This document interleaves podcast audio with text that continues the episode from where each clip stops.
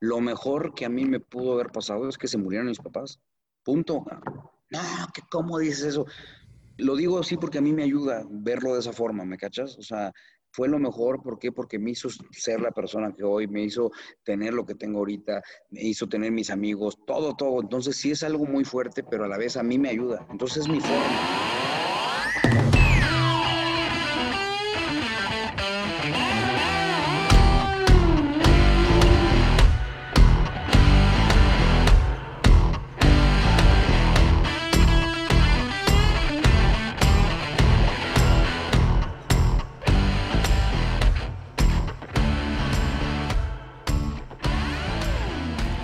Bienvenido, José. No sé cómo prefieres que te digan, güey, José Villa, porque en las llamadas siempre escucho que te dicen Villa. Todo, el mundo me dice Villa, güey. Este, casi nadie me dice como, como por mi nombre, José Luis, pero todo el mundo me dice Villa, güey. Entonces, como tú quieras. Órale, pues ya está, Villa. Este, pues muchas gracias, güey, por darte el tiempo de, de venir aquí al podcast. Bienvenido a Cómodo el Incómodo. muchas gracias por invitarme y qué buena onda que, que ahí me mandaste un mensajito para, para invitarme. Entonces yo estoy puestísimo. Qué chingón. Oye, ¿y ahorita andas solo ¿qué, o, o, por qué te pusieron a bañar al, al, chamaco? No, porque mi esposa ya me había dicho que tenía que, que tener una reunión con sus amigas Ajá. y dije, madres, cabrón. Dije, no, pues ahora te toca bañar y dormir al niño. Pero no, mira, alcanzamos perfectamente, güey. Sí, no, hombre, el tiempo nos dio a toda madre. Y pues otra vez, gracias, José, por animarte, güey, a, a a venir aquí al podcast. Y fíjate que di contigo porque vi uno de tus, de tus lives. Ok. De Hablemos de la muerte. Se me, hizo sí. muy, se me hizo muy chido, se me hizo muy cool porque es un tema, como tú lo dices en tus lives, güey, de que, que no se habla. Y sí. pues escuchando tu historia, creo que el tú vivir la muerte de tan cerca te ha hecho la persona que eres hoy. No sé si... Claro pudieras empezar a hablar, güey, de, de, tu primer encuentro con la muerte, que fue a, a, tus 10 años, y de ahí nos podemos ir, eh, cómo fuiste construyendo el José que es ahorita, güey, cómo te fueron saliendo los emprendimientos, güey, cómo fuiste eh, eh, creciendo personal y profesionalmente. Claro, mira, ahí te va, este, no conviví con la muerte a mis 10 años, pero sí mi mamá se enfermó cuando yo tenía 10 años, ¿no? Okay. Entonces, desde esa edad yo eh, pues vi a mi mamá pues enferma de cáncer y cáncer por acá, cáncer por allá, pero a mí no me decían que era cáncer, ¿no? O sea, a mí me decían que era una gripita y todo por lo mismo de, de mi edad. Entonces, esa es una de las cosas que yo creo que, pues también hablando las cosas como son, pues yo creo que un niño las puede entender de verdad mucho mejor y menosprecian por la edad, pero creo que somos más receptivos entre más chavillos, ¿no? Puedes ver más, más, más claro a las cosas y yo creo que ya cuando uno va creciendo las va complicando el solo, ¿no? Entonces, este, mi primer, mi primer acercamiento con la muerte fue, fue de un, pues un tiempo muy largo, te digo, desde los 10 mi mamá estaba enferma y luego ya cuando me empiezan a decir yo ya más grande que, pues que es cáncer, quieras o no, es un, es algo que te vas preparando, ¿no? Y entonces, y sí es algo muy pesado porque vas viendo cómo se va deteriorando un, ser querido este, poco a poco. Y quieras o no, tú ya inconscientemente, dices, híjole, caro, que ya se vaya a descansar, ¿no? Porque ya es muy pesado estar viendo tanto sufrimiento o tanto incomodidad, este, también el tema de familiar y todo. Y de verdad yo cuando pasa lo de, lo de mi mamá que tiene que partir, pues la verdad fue, te quitas inconscientemente un peso de encima, ¿no? La verdad. Pero sí es un proceso, es un proceso largo, sí, fue un, un proceso muy largo, ¿no? Pero tú a esa edad, José, ten, tenías, digo, cuando se enfermó tu mamá tenías 10 años, a los, creo que 5 años. A los, 17, a los 17, a mis 16, 17 se muere. Ok, y a los 16, 17, bueno, yo personalmente, yo a los 16 era un chango, güey. Era, no mames, o sea, un ser con un nivel de conciencia muy bajo. Entonces, no sé si a esa edad ya agarras el pedo de que sabes que mi mamá ya no va a regresar, güey. O sea, no. se fue y neta ya no regresa. No, no si tú eres un chango, yo era el triple de chango. No, no, no. Este es un, o sea, aparte de que tú ya lo estás esperando que va a suceder, de todos modos te nortea y te, y te golpea y no sabes ni para dónde y, y, no es, o sea, en ese momento pues no, no, no tenía una madurez como la de ahorita, ¿no? Pero me llevó a, algo. Pero eso a, a, mis 16, pues el momento, o sea, no se me hizo nada maduro el, el, querer estar todo el día con mis amigos.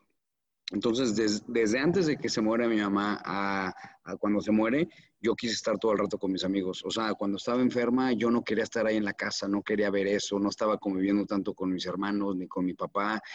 Y no es algo que me arrepiente, la verdad, pues era algo que yo en ese momento lo sentí y lo hice, ¿no? ¿Sabes? Lo sentí, lo hice y él pues estaba chavo y no quería ver así a mi mamá porque de verdad sí era algo muy traumante ver a un ser querido y más a tu mamá, que tu mamá es lo wow de wow siempre, yo creo, y verla así, de verdad, como un zombie, pues sí era algo medio pesado, ¿no?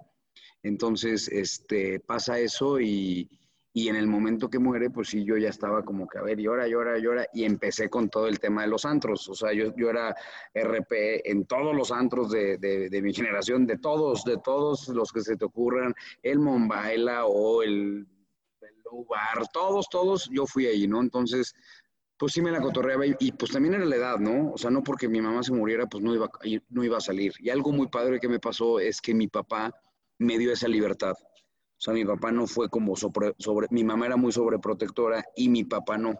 Entonces, cuando vivía mi mamá, como mi papá era medio mandil, pues entonces sí era, sí, sí era lo que dijera la mamá, ¿no? Se cuadraba. Y cuando ya no está, pues la verdad mi papá me dio una libertad muy fregona que a mí me ayudó mucho, ¿no? O sea, hice las cosas que quise, pero siempre con alguna conciencia, ¿no? Claro, o sea, no, no crees o no sientes que fue como una escapatoria de, de lo que estabas viviendo, de tu realidad, porque pues está la chingada estar viviendo ese duelo y, y, ver que pues a lo mejor tu familia no la está pasando bien, dices, ¿sabes qué? Yo me quiero escapar de esto, yo me quiero salir no. y tu escapatoria fue eso. No sé si, mi, si lo sientes. Por supuesto, mi escapatoria fue irte con tus cuates, evadir el, o sea, yo no creas que lo platicaba con mucho, o sea, sí me gusta, o sea, hablaba del tema, pero pues no se tocaba mucho, este, era más de que véanme qué fuerte soy, no estoy triste, no lloro, estoy de poca madre aquí con ustedes, cotorreándome, echando unas cubas, que vamos al antro, que vámonos acá, que vámonos, ¿sabes? Y, y por eso a mí el duelo de mi mamá me duró mucho tiempo, muchísimo. O sea, de verdad sí fue un, un, tiempo que sí, sí me duele mucho porque con todo ese proceso yo bloqueé muchas cosas. O sea, yo, yo no me acuerdo mucho, la verdad, de cómo era mi trato con mi mamá. Y también por, porque es normal, pues si desde los 10 años míos estaba enferma, entonces no recuerdo muy bien muchas cosas, ¿no? Porque las bloqueas. Claro, naturalmente es un sistema de defensa del ser humano. Sí. Te pasan cosas feas pues no mames, no te quieres acordar de eso. Claro. ¿Y ¿Cuándo fue, José, que ya eh, consideras que llegaste a vivir este encuentro? Porque en uno de tus lives dices que hasta hace poquito, hasta que empezó el coronavirus, tú no sé qué fue, qué detonó, que empezaste ya a, a razonar o concientizar la, la pérdida de tus dos papás. No, fíjate que siempre lo, lo, lo o sea, el, el, tema con mi mamá me duró mucho tiempo, eso sí que me, que me cayera la onda, ¿no? Y lo demostraba con muchas cosas, con muchas inseguridades, con, con temas hasta con las con novias, este, eran muchas cosas que yo no, yo, yo no me daba cuenta, ¿no? Este, y, y ya, pero así viví mucho tiempo y sí me dolía, pero como yo crees, hice ese escudo, de no llorar y no, pues se me alargó muchísimo el periodo, muchísimo, muchísimo. Entonces, pues ya, ya, no, ya no era tan fácil eh, este, llorar, ya, ya no, no, me acordaba mucho de mi mamá. O sea, por tanto bloqueo, bloqueo que yo hice, pues se me hizo algo normal, ¿no? Entonces, pero sí sabía que estaba mal, sí consciente, o sea, estaba perfectamente consciente que estaba mal. Entonces, Luego ya después pasa y yo tuve una relación muy fregona con mi papá. Eso sí es una, o sea, sí lo veo como diferente porque me tocó vivirlo diferente a mi papá, ¿no? Entonces cuando, cuando pasa lo de mi papá, yo lo veo como una segunda oportunidad, en lugar de verlo de que no marches, mi papá. Entonces lo vi como, híjole, aquí tienes otra oportunidad para estar encima de tu papá y demostrarle que de verdad quieres estar con él en todos los aspectos, ¿no? Y, y, estuvo, pero de poca estar viviendo con él esos, últimos momentos, pero perfectamente con él, ¿no? Ok, y eso fue hasta que, porque de aquí ya nos saltamos un buen de años, porque estuviste, esto fue, lo de tu mamá fue a los 16. ¿Cuántos años pasaron para que volvieras a pasar una, o, o pasar lo de tu papá? Diez años, pero mira, pasaban cosas muy chistosas por lo mismo de bloquear. O sea, ese fue un lapso de diez años. Se muere mi mamá y diez años después se muere mi papá. Y en el, en el Inter este, tuve una pérdida de mi abuela.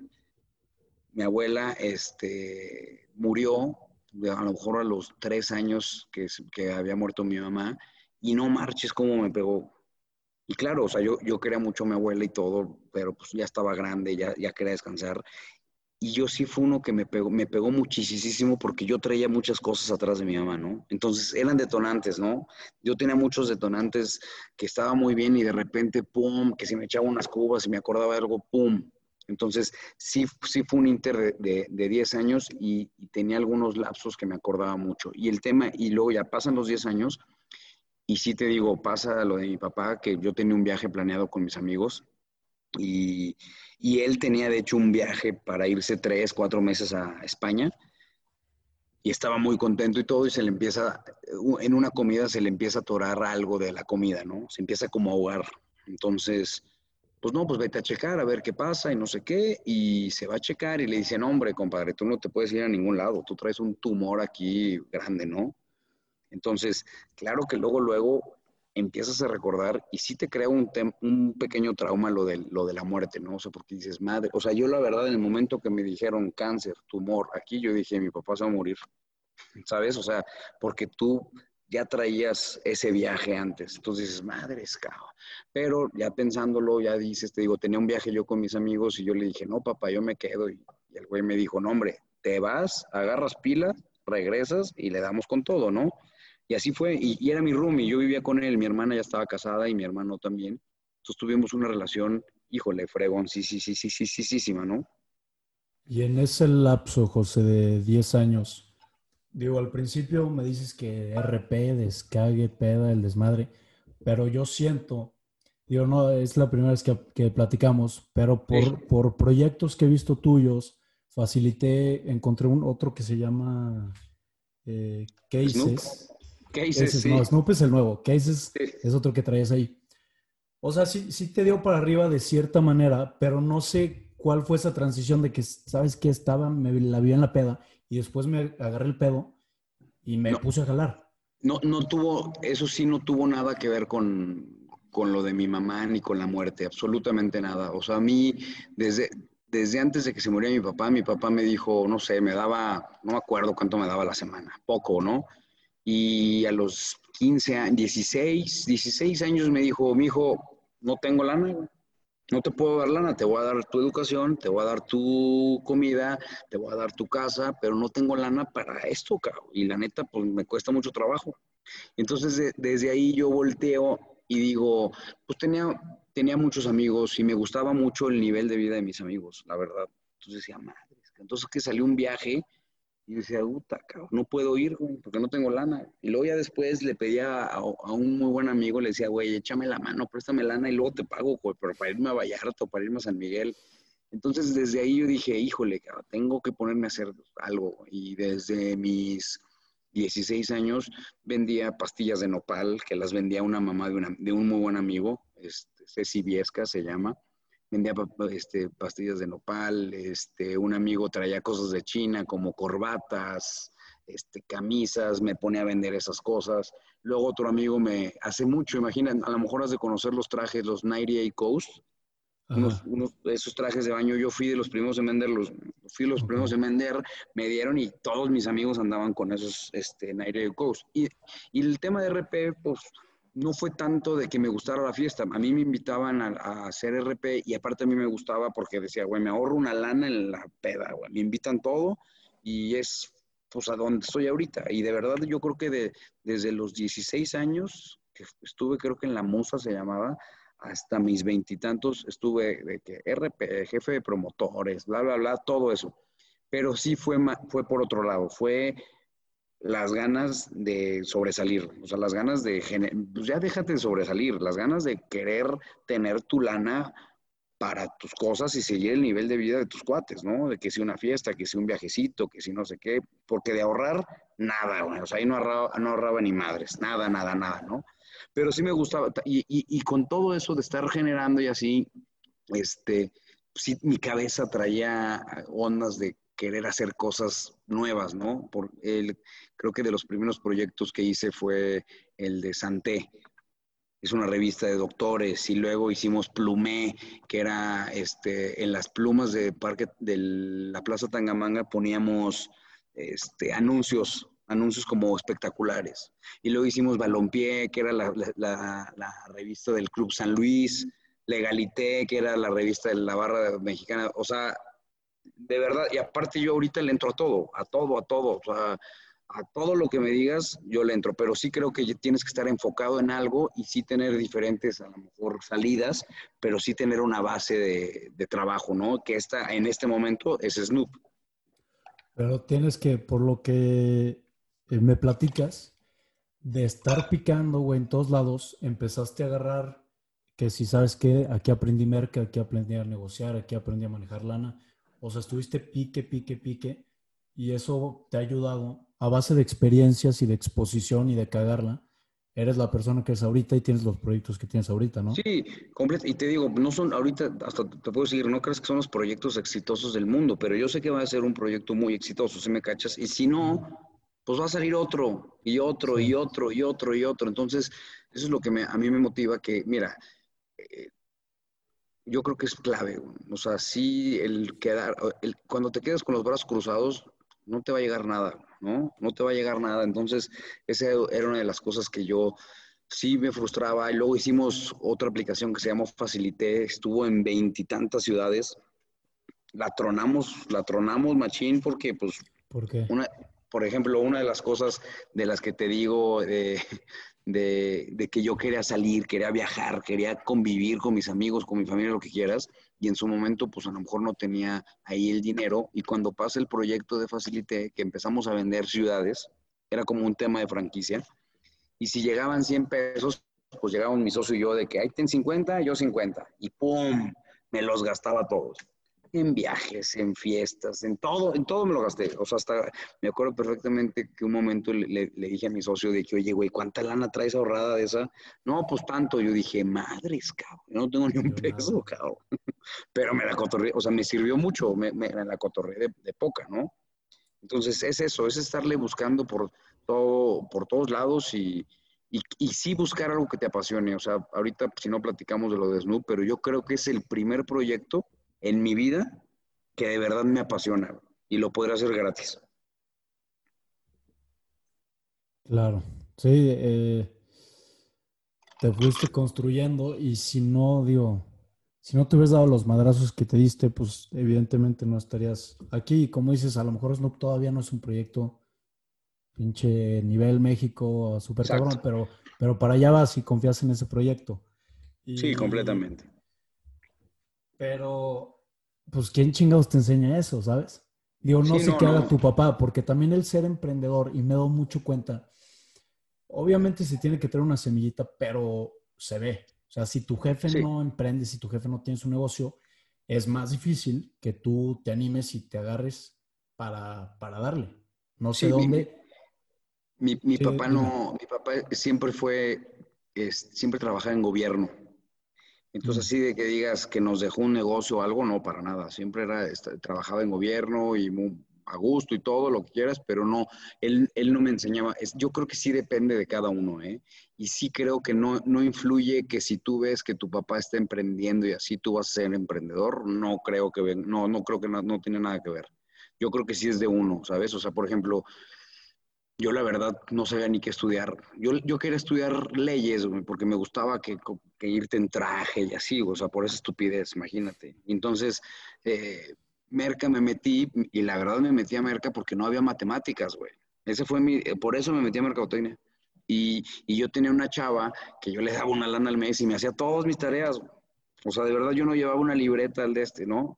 Pero también, pues, o sea, en el momento de, de estudiar, pues yo me, este, pues yo, yo veía otros proyectos. Y luego uno de, los, de las cosas que me pasó muy, muy padre es que yo estaba estudiando ahí en la UNID, de hecho, te digo, no llevaba ni una libreta, pero ya estaba pensando en el negocio con un compañero y vamos a hacer esto.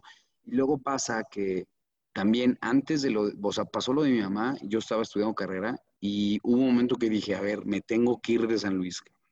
Entonces hablé con mi papá y le dije, me quiero largar. Y me dijo, ¿a dónde? No, pues a Londres, me voy a Londres, cabrón este, ahí hay un conocido, no estaban ni mis amigos ni nada, no era ni de desmadre, me quiero, quiero desconectarme de aquí. Me dijo, güey, pues nada más te puedo dar para el, vuelo y tú ya te haces pelotas, órale, órale. Y literal me fui con el, vuelo pagado de mi papá y ya. Y llegué ese día, me acuerdo perfectamente, y, ese día me fui de fiesta con un amigo y me presentó con donde trabaja y me dieron, y me dieron chamba de, de mesero en un bar. Entonces, esa, esa fue una experiencia, o sea, las huellas de, de las manos se me borraron por completo. Entonces, ese sí fue un, algo que a mí me ayudó muchísimo, que de verdad me fui a Londres y me fui a trabajar de, de, verdad, o sea, estuve ahí como de mesero y luego estuve de bartender en un hotel que había mucho español y me pusieron de bartender, la regué, me cambiaron de horario, mi horario era de 10 de la mañana a 6 de, 10 de la noche, perdón, a 6 de la mañana, entonces ojera hasta acá, güey. Yo decía, ¿qué es esto? Y luego me cambié y luego fui pinche, güey, fui ayudante de cocinero, güey. Un desmadre, ganaba muy bien, la verdad, güey, pero de verdad era un trabajo. O sea, en mi vida había trabajado tanto y todo el rato, o sea, trabajaba en las noches y en las mañanas pues me dormía, güey, y mi, y mi día libre era el domingo. Entonces, imagínate si le pensaba de que me empedo, no mames, no sé cómo lo voy a hacer el lunes, cabrón. Entonces, y la neta sí me fui y fue bien tranquilo el viaje, o sea, en tema de fiesta y así, no hombre, nada. Y mis amigos, muchos me fueron a visitar, muchos me fueron a visitar y ahí se quedan conmigo. Y pues yo tenía mi lana ahorrada, güey. Yo tenía mi, porque ganaba muy, muy bien allá, muy. Entonces nos íbamos al casino y jajaja. Entonces yo estaba, lo que yo estaba buscando cuando estaba con mis amigos, ahí yo ya traía lana. Y sí, órale, órale. Y la estupidez que hice fue ahorrar. Y, bueno, no la estupidez, porque la neta no me arrepentí. Estuve seis meses allá, ahorré no me acuerdo cuánta lana y me gasté todo en Vallarta cuando llegué. No, te mamaste.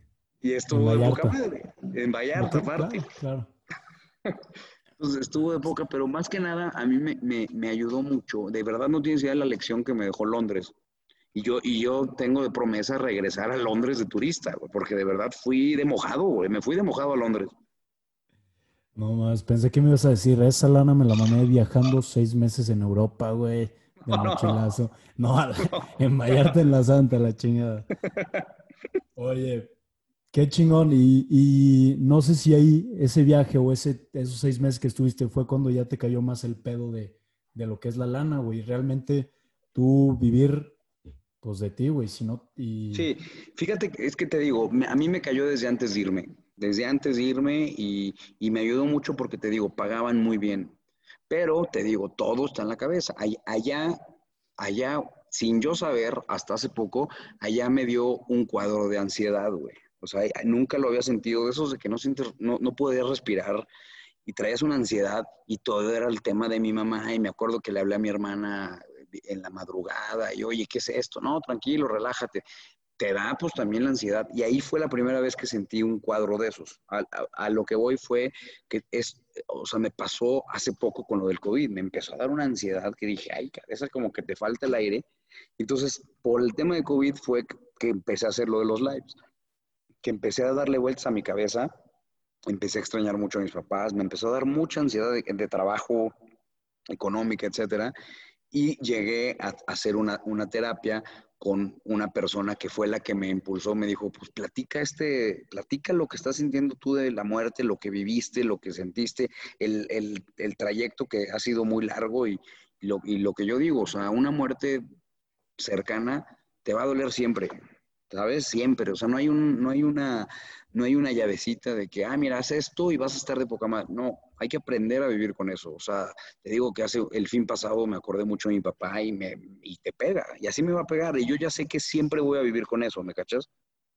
Claro, que para, o sea, todos, todo mundo tenemos un universo diferente acá arriba en la cabeza. La cabeza es un pedo muy diferente. Tú tienes referencias muy diferentes a las mías nos educaron de manera diferente, tú has tenido experiencias muy diferentes, es muy difícil que veamos la, vida del mismo, de la misma manera. Claro. Pero, eh, ¿qué fue eso, José, que te detonó el que, el que volvías a sentir ese ataque de ansiedad? O sea, ¿qué te hizo el COVID? ¿Qué chingados pensaste? O, o estuviste muy encerrado que, que, de repente, ¿sabes qué? Híjole, me entró otra vez la ansiedad de qué pedo. Mira, una, una de las cosas que fue, pasa lo del COVID y uno de, los negocios que estábamos haciendo, pues, pues, si tenías 120 negocios, se te fueron a tres negocios, así. ¡pah! Y dices, madres, cabrón. Y una de esas cosas fue, todo lo que iba es, ¿qué hago? ¿Qué hago? ¿Qué hago? ¿Qué hago? Cuando a lo mejor lo, lo mejor que pudo haber pasado era, aguanta y espérate pero compramos motos, hicimos call center y sabes qué, vamos a hacer servicio a domicilio. No hice un solo pedido bien, ni uno. Entonces eso me empezó a causar, dije, madres, ya no sé cómo hacer dinero, ya, ¿qué hago? ¿Qué hago? ¿Qué hago? ¿Qué hago? ¿Qué hago? ¿Qué hago? Y eso fue una de las lecciones que a mí me sirvió de que si te empiezas a, menospreciar tú, no te va a salir, o sea, no te va a salir pero de ninguna forma, ¿no? O sea, si estás todo el rato, que a mí me llegó a pasar también, chavillo, de que quiero dinero, quiero dinero, quiero dinero para irme con mis amigos, pues no me llegaba, güey, no me llegaba y no me llegaba y no me llegaba porque estaba necio. Entonces, de verdad, esos meses de hace poco sí estuve con una vibra muy diferente, muy rara, muy de genio, todo el día hablando de lo malo, malo, malo, malo, malo. Hasta que me di cuenta, busqué ayuda y me relajó por completo. O sea, claro que fui con un psicólogo, fui con un psiquiatra, fui con una terapeuta. O sea, de verdad yo estaba en el, en el, en el, en el modo de que todo lo que, lo que busque para ayudar, jalo, cabrón. Y me ayudó mucho. O sea, de verdad se me va a quedar una lección muy, muy fregona de, de este tema del COVID. Y fue ahorita, hasta ahorita que empezaste a tratar ya, buscando ayuda, pedos que tú traías desde la muerte de tu jefa, güey, hace 15 años. Sí, sí, sí. Antes, antes sí iba, pero cuando yo iba así como que, ay, quiero platicar con alguien, no era, o sea, imagínate esta tontería. Yo, pero de verdad lo sentía, era de que si cortaba con una novia, tenía que ir yo al psicólogo a platicarle, cabrón. Entonces, no, y, como yo creo que el psicólogo me decía, güey, qué pedo, está obvio, güey, date cuenta que no, no vienes por eso. Y ya después me, me, di cuenta yo que, pues son muchas cosas, pues, desde la pérdida de mi mamá, pues un golpe así, pues a lo mejor cuando cortaba con una novia, decía, híjole, la corto yo primero para que no me deje a mí, a mí primero, porque es, es el tema de mamá, no quiero que una mujer me deje, muchas cosas, inseguridades, a lo güey, inseguridades, pero a lo güey. O sea, sí es un tema, por eso yo empecé a decir, híjole, a mí me hubiera encantado que hubiera llegado un güey o una chava de cualquier edad a decirme, no marches, me pasó lo mismo que a ti. A los 16, a los 15 años me pasó lo mismo y yo hice esto, esto, esto, esto, me funcionó esto, esto, esto y esto no me funcionó. Tómalo, déjalo. Pero ya mínimo, porque era lo que yo decía, yo no podía llegar con mi papá, oye, ¿qué pedo? ¿Qué hago? O con mi hermana o con mi hermano, porque ellos estaban viviendo un duelo completamente igualito al mío. Entonces, ¿qué le ibas a pedir? ¿Cómo le vas a pedir un consejo a un güey jodido que está más jodido que tú, cabrón? O sea, está cabrón, ¿no? Claro, está cabrón. Que tuviste que vivirlo tú, pues, en tu cabeza, porque también es tema, yo no es muy común que se hable de, de la muerte. Nada. Es, y, y, le platiqué hoy a mi mamá. Le dijo, mi mamá, pues, ¿sabes qué? Voy a hablar con José. Ya, señor, vamos a hablar de esto, este, pues él hace esto, tal, tal.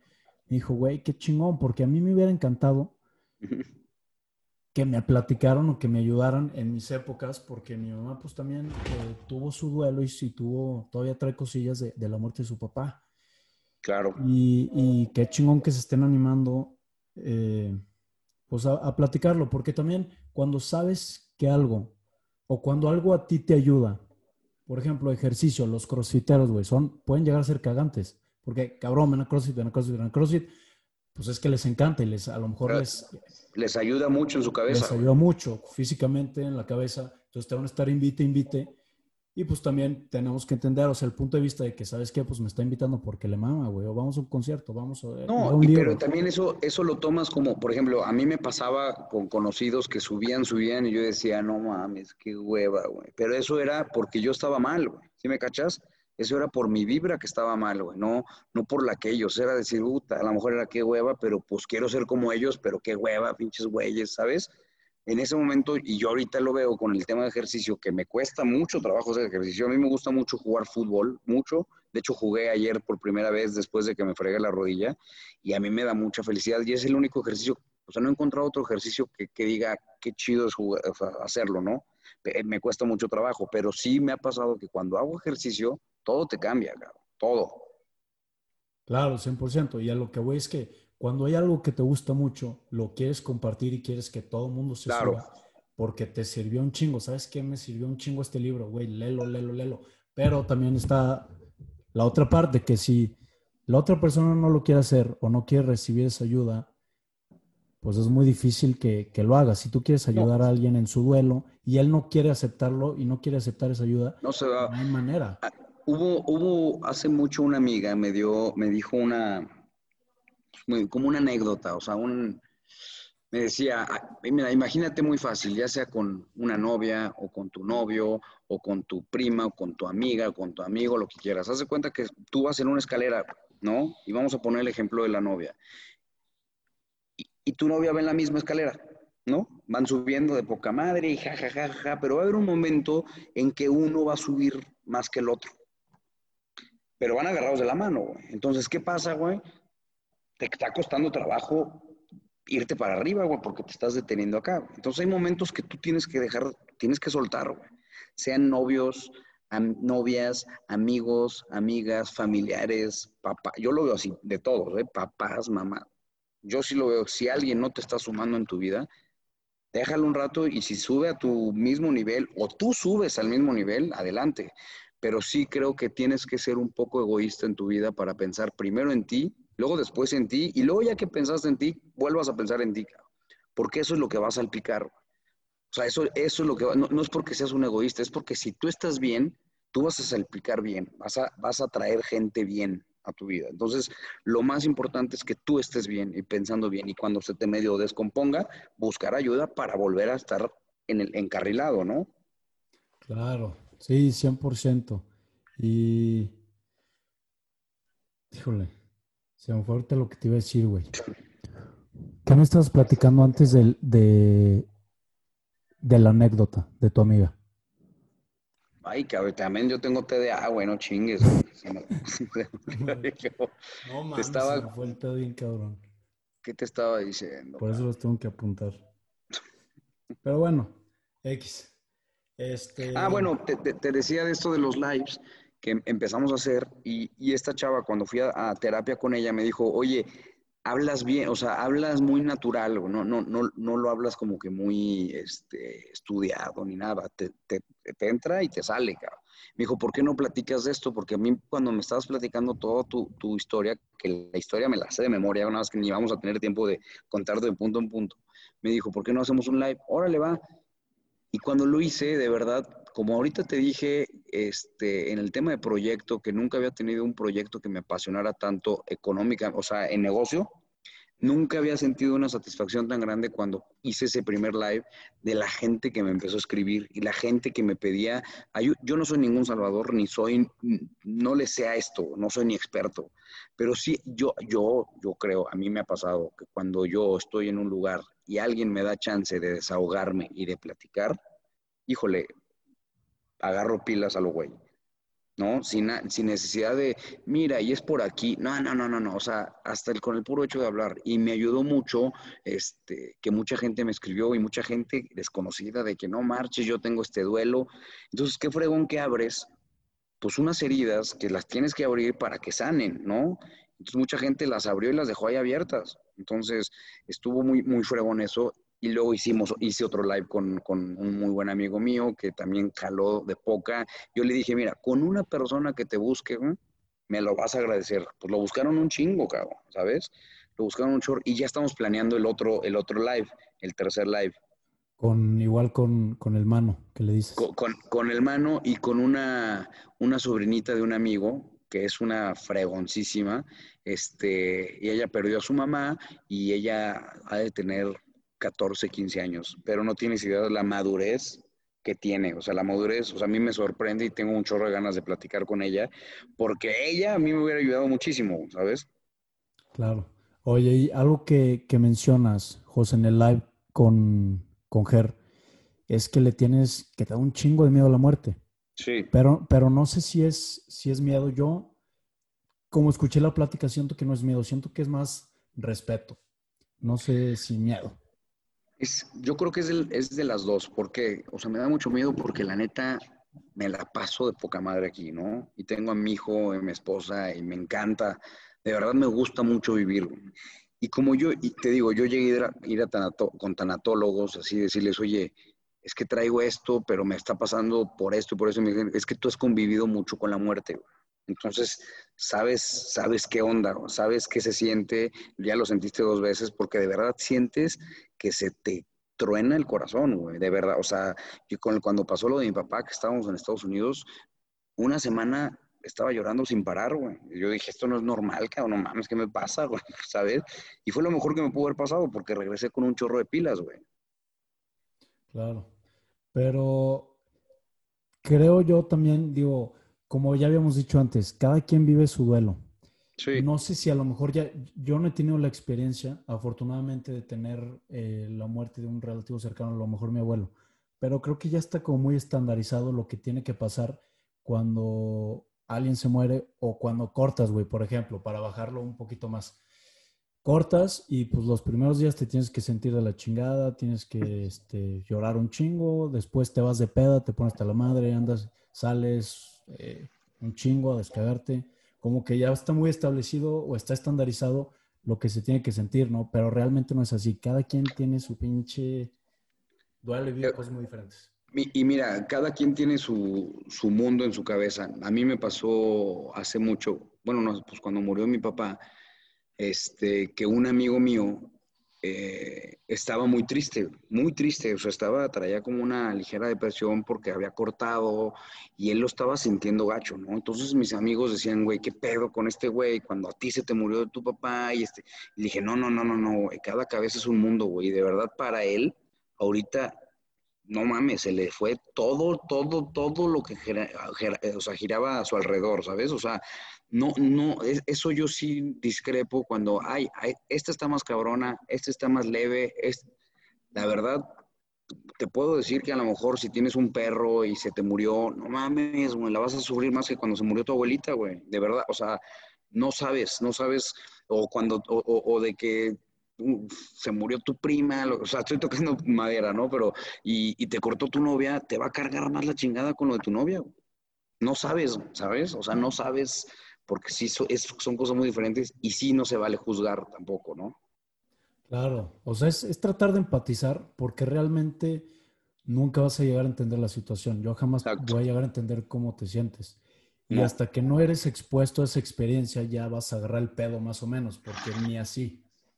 Por eso es lo que, por ejemplo, en, estos lives me tocó platicar con gente, eh, de hecho ir a comer o así, para platicando así de netas, y les dije, le decía a este chavo, le dije, güey, tú tienes que ver esto que te, te, pasó, esta pérdida que te pasó, como un regalo, güey. ¿Por qué?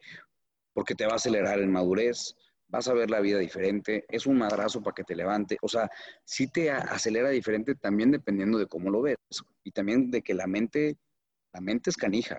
Y si, te descuidas un muy buen rato, te puedes ir a la mierda, güey, de verdad. O sea, porque la mente es muy canija con depresiones, con muchas cosas. Aquí sí hay que tener siempre las ganas de seguir adelante, siempre. O sea, siempre, siempre trabajar. O sea, es muy tonto lo que a veces te dicen.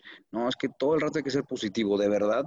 Es como un músculo. O sea, si tú estás este, trabajando en eso y acostumbrándote de que piensas y piensas y piensas y te cambia todo, cabrón.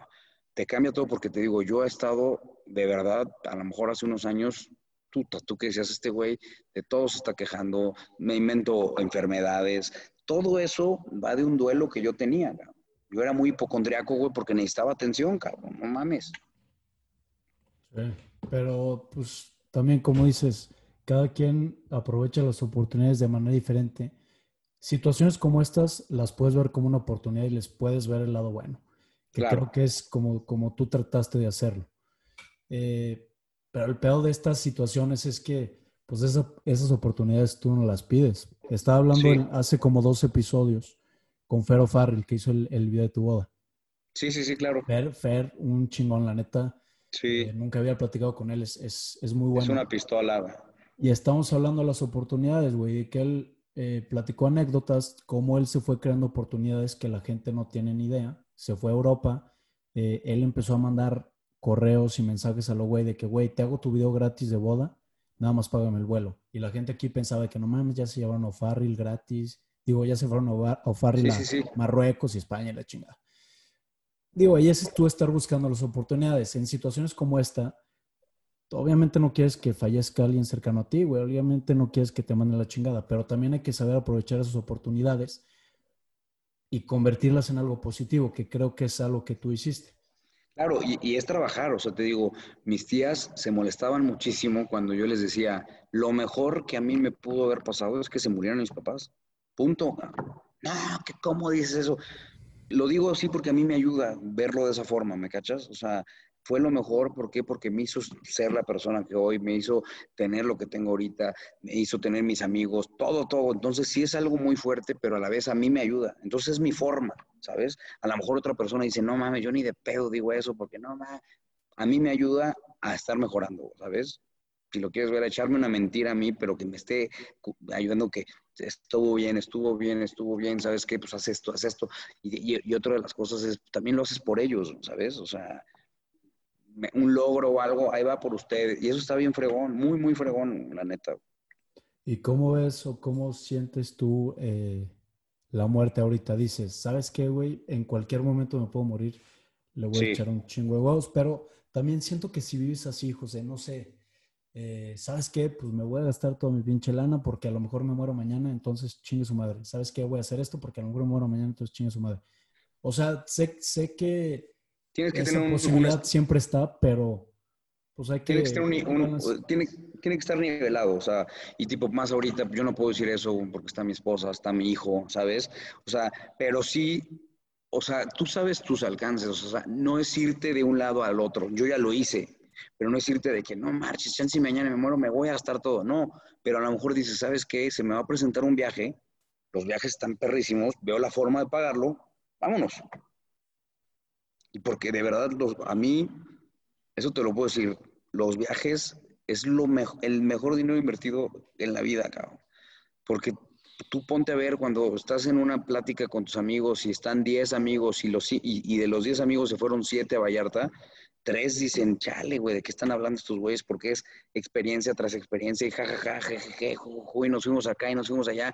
Y eso se te queda grabado en la cabeza, güey. Yo no me acuerdo de que, ay, mi primer carrito que me regaló mi mamá. No, güey. Pero sí que digo, sí es tener una estabilidad porque, o sea, no puedes llegar al extremo de mañana voy a morir, vámonos a la chica. No, ¿sabes? Pues no, pues no, imagínate, no te mueres y en el pedo que te metiste, cabrón.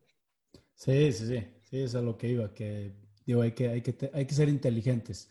Obviamente... Pero sí, es, es estar con la cabeza, güey, por ejemplo, yo salgo todas las mañanas y si alguien me ve en las mañanas a decir, este pinche loco, qué pedo, porque empiezo, empiezo a aplaudir y me persino tres veces porque mi mamá se murió el 3 de noviembre. Y yo, ahora sí, cabrón, ya estuvo, pum, vámonos. Y, así, güey, así es mi pinche, o sea, sí te juro que sí me ha de ver alguien al lado y decir, no mames, este güey, ¿qué le pasa, cabrón? Sí, hay que ser inteligentes, digo. Sabes que en cualquier momento, y realmente, o sea, no sabes qué chingados te puede pasar, pero pues también no puedes vivir con ese miedo todo el día. Claro. Porque no mames, no vives. Sí, pero, pero velo de otra forma. No lo veas tanto de que no mames el miedo, no. Pero si tú traes ese miedo, ese miedo constante, te va a ayudar mucho a que disfrutes, ahorita que acabes el podcast, que te pongas a cenar con tu mamá, a que disfrutes ese momento, ¿sabes? Porque sabes que es ese momento, o que mañana tienes que ir a no sé dónde, que disfrutes que este momento, que si vas a ir a ver a un amigo que no veías hace mucho, que disfrutes, que si vas a ir a ver a tu abuela, que le, disfrutes, o sea, porque yo hubo un momento que, estuve mucho tiempo en modo avión, güey, y no sentía mucho esas cosas. Entonces ahorita que traigo todos estos temas, pues me puse a, ver a mis tíos que no los veía desde hace mucho, oye, ¿qué onda? Te voy a ir a visitar por tener esa cosita de que o se pueden ir ellos o me puedo ir yo, y me voy a, o sea, y quiero convivirlos. Entonces, ya no es tanto así de que no me voy a morir. No, no, no. Es, es, aprovechar el momento y disfrutarlo, ¿no?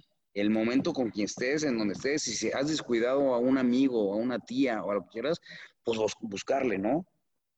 Claro, está, eh, estar presente. Y sí es algo difícil, o sea, está cabrón, porque hasta estás teniendo una conversación y en tu cabeza, o estás pensando en, en madre y media, de la chamba, de tus hijos, de lo que quieras.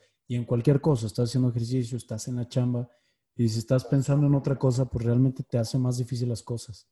Claro. Te las hacen más satisfactorias. Sí, exactamente. Pero, pues qué chingón, este, que, que pues le, le, sacas lo bueno a todas estas situaciones que te han pasado y hasta le metes un poquito de humor con el, con el Manu. Sí, no, te, digo yo con el nombre, incomodamos a miles de personas, pero porque no, no, pues no entienden, pero ¿por qué te tienen que incomodar? O sea, todo el rato nos ponen, eh, pinche niño bosco, ja, ja, y no tienes papás. O sea, así en esa fue la, la, la, guasa que nos echábamos nosotros y la neta, pues que, jole, a mí me ha ayudado verlo de esa forma. Claro que es muy triste, claro que a veces me va a pegar, sí, cabrón pero prefiero verlo de ese modo, ¿sabes? Y también otras cosas, pues claro que a veces me angustio, que la lana, que si funciona, pero es trabajar en que, pues chingue suma, o sea, si me cachas, o sea, si lo ves fuera del, del, del, del, hoyo que tú estás, haz de cuenta, no, hombre, estoy poniendo un, un proyecto y, y, le estoy metiendo lana. Todo, todo mundo dice, ¿y si no jala, cabrón? ¿Y si no? ¿Y si...? Pues si no jala, vas a seguir viviendo y vas a ver qué, qué otra cosa hacer, cabrón, ¿sabes? Entonces es una de las cosas que a mí me ha pasado mucho ahorita con, con este proyecto que traemos. Está fregoncísimo, pero sí hubo un momento en COVID que dije, no mames, no jala y no va a funcionar y no sé qué y para qué. Y, y ya, y ahorita yo digo, me vale madre, ya que venga lo que sea. Y ya el próximo, en enero, ya estamos en, con lo de Snoop ya va a estar en Guanajuato, San Miguel, León, Aguascalientes, eh, Guadalajara, el DF y, Monterrey, cabrón. Ya, chingue su madre, y si no pega, pues bueno, pues ya se intentó, ¿no? Sí, a ver dónde más le buscas. Oye, ¿cómo, ¿cómo salió esto de Snoop, que es como la evolución de Traffic Media? Eso salió, haz de cuenta, a mí me pasaba mucho que yo pues me gusta mucho subir cosas o una foto de una hamburguesa y veía que la gente me preguntaba, ¿dónde es? ¿Qué tal está? O sea, gente de mis conocidos, ¿sabes? No porque yo tenga 50 mil seguidores, no, no, no los tengo.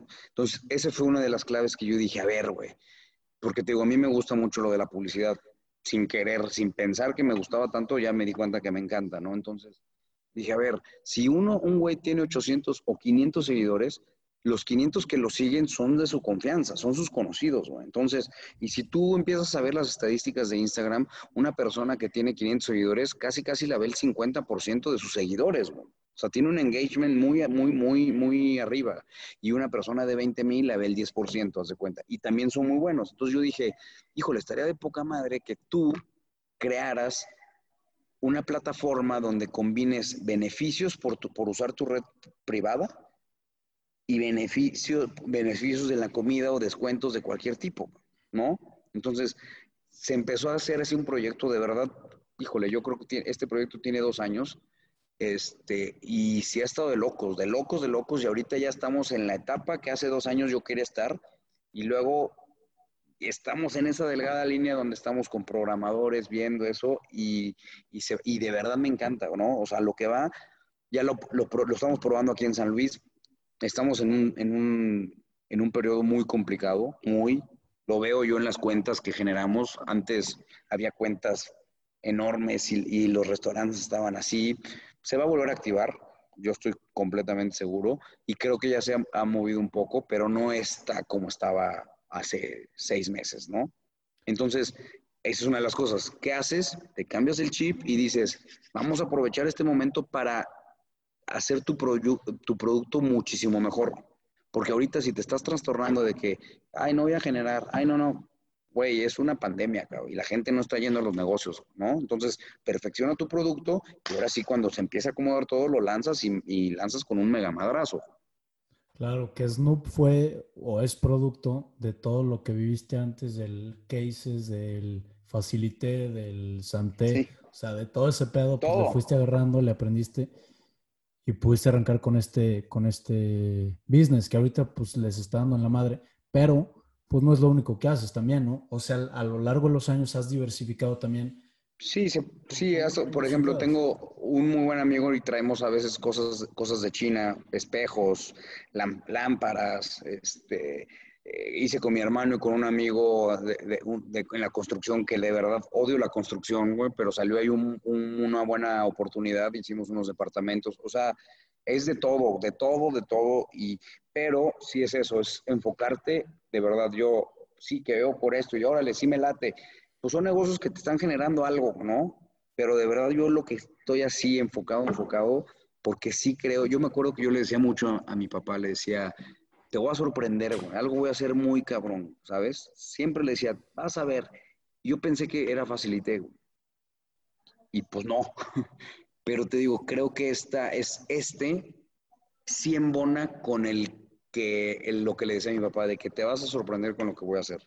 Y la verdad me está costando un chingo de trabajo todo esto. Y yo creo que eso es una buena señal, ¿no? O sea, sí ha sido un, camino largo y todavía el que falta y, y, todavía sigo teniendo las ganas más cañonas. Entonces creo que va a ser algo, algo de locos. Ok, pues qué chingón, qué chingón, José, que tengas mm. esa confianza y que ya estás abriendo en, otros lugares, porque me acuerdo que trabajas con Dani Ornelas, ¿no? Ornelas. Dani Ornelas está en el equipo. Sí, me dijo, oye, güey, ¿no conoces gente de Guadalajara? Y yo, sí. Pues, ¿cómo para qué? No, pues que Snoop, no es que chingados. Ah, no, pues. Ahora sí, ella, es, es, del equipo y, y, elementazo. Sí, no, muy buena, Dani. Muy buena. También el, el buen José. Pero qué chingón. Ahora, se me pasó preguntarte, güey, que ya me acordé lo que te iba a preguntar, que se me fue el pedo. No sé si te cuestionas, güey, o te gusta explorar, tripear de qué pasa después de la muerte. ¿Y qué es lo que piensas tú que pasa después de la muerte? Híjole, eso que dices a mí me, me gusta mucho pensar que, porque a veces me angustio, güey, y me pongo a pensar que, a ver, me muero ahorita, no mames, voy a ver negro, cabrón, no chingues, si me cachas, digo, no mames, qué jodidez, cabrón. Y luego hay, ves películas, o sí, hay una película que de hecho me la eché hace poquito, que ya la, veo, la he visto varias veces, que sale Eugenio Derbez, si la has visto, de la niñita que se cae en el árbol este, y te hablan del tema de, que hay algo más, de una luz. Y mucha gente lo dice, tipo, hay un, hay un, hay un tío de, una conocida que él tuvo un problema y que vio la luz, hablándolo así yo con él. Entonces, yo sí, mira, creo que hay un ser superior 100% y sí quiero creer que hay algo más. No mames, si me salen con la jalada de que negro, regreso a jalar las patas a todo el mundo, güey. Está, está muy, muy perro todo esto como para que ahí ya se acabe, ¿no? Sí, digo, estaría de hueva la neta, pero a, mí no me gusta descartar la, la, opción, porque muchas cosas las romantizamos y por, por, pues por eso mismo de no querer pensar que se acaba, que nos volvemos nada, güey, que negro, como dice la chingada. Te mueres, pum, Haz de cuenta que te cierran los ojos y ya, así para siempre. O te, te quedas aquí, güey, eres parte como de la conciencia universal de aquí, güey, o... No mames, es un pedo, pero sí, sí creo que lo romantizamos mucho porque queramos pensar que pues si hay algo más. Prefiero, prefiero pensar en eso al otro, ¿sabes? O sea, te ayuda más pensar de que no mames, a lo mejor me encuentro a mis papás, a lo mejor, pues ya, güey, ¿sabes? Ya, ya si pasa eso y sale negro, güey, pinche decepcionadota que nos vamos a meter, cabrón. Pero bueno, ya. sí, pues ya cuando nos toque, mi José, ni pedo. Sí. Oye, este, pues para acabar, güey, me gustaría hacerte unas preguntitas que le hago a, todo mundo. A ver, eh, échalas. La primera sería, si tuvieras, imagínate que tienes un espectacular, güey, en la ciudad más transitada de México. Espectacular tipo Gandhi. ¿Cuál sería tu mensaje o qué pondrías en ese espectacular para que un chingo de gente que está pasando todos los días lo viera? Si no vas por todo, ¿a qué vas? Ok. Ese pondría. Ok, chingón. Sencillito. Segunda pregunta. ¿Cuál ha sido el mejor consejo que te han dado y por qué? Ay, cabrón.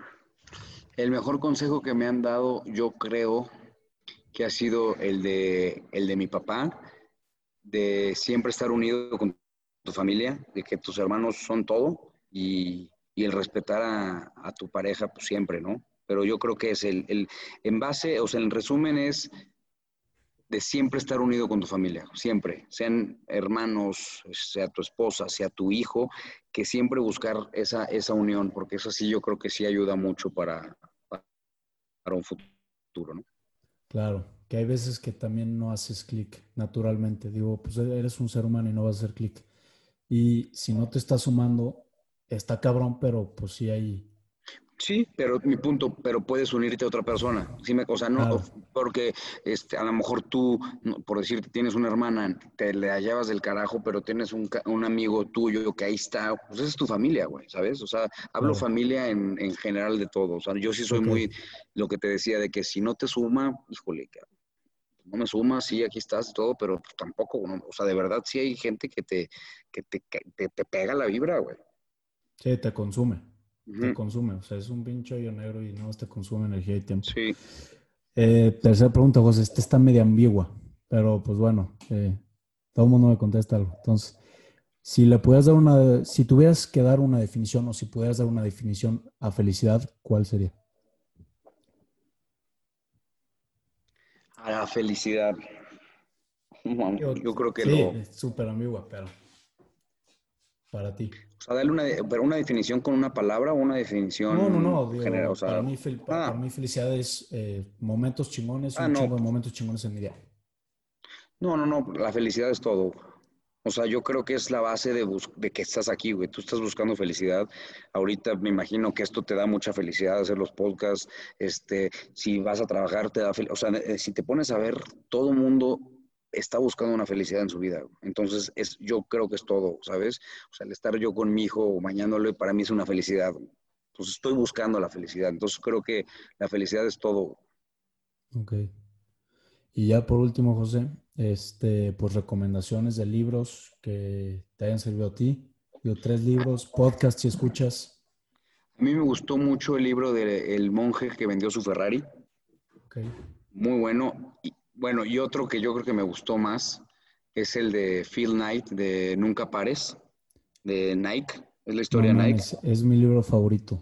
No, no me ese, ese sí creo que es, yo creo que sí es mi top. Y qué otro, el de los cuatro acuerdos.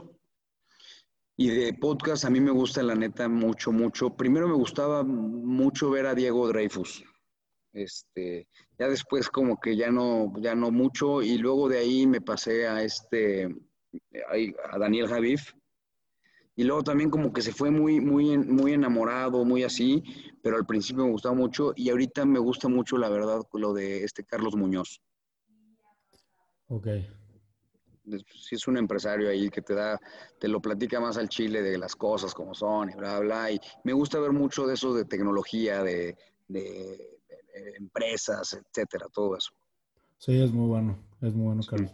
También a mí también me gustan esos tres podcasts y los libros chingones, el de Nunca Pares.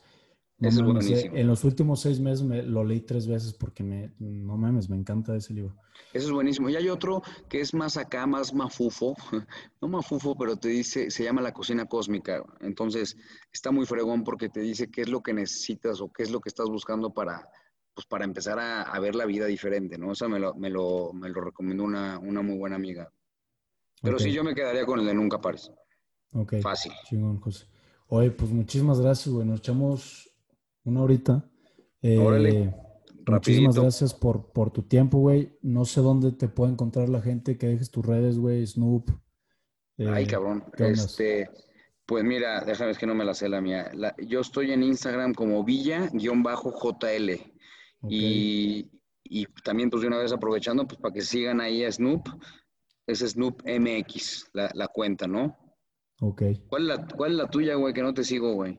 Se llama Cómodo en lo incómodo, güey. Así, todo pegado.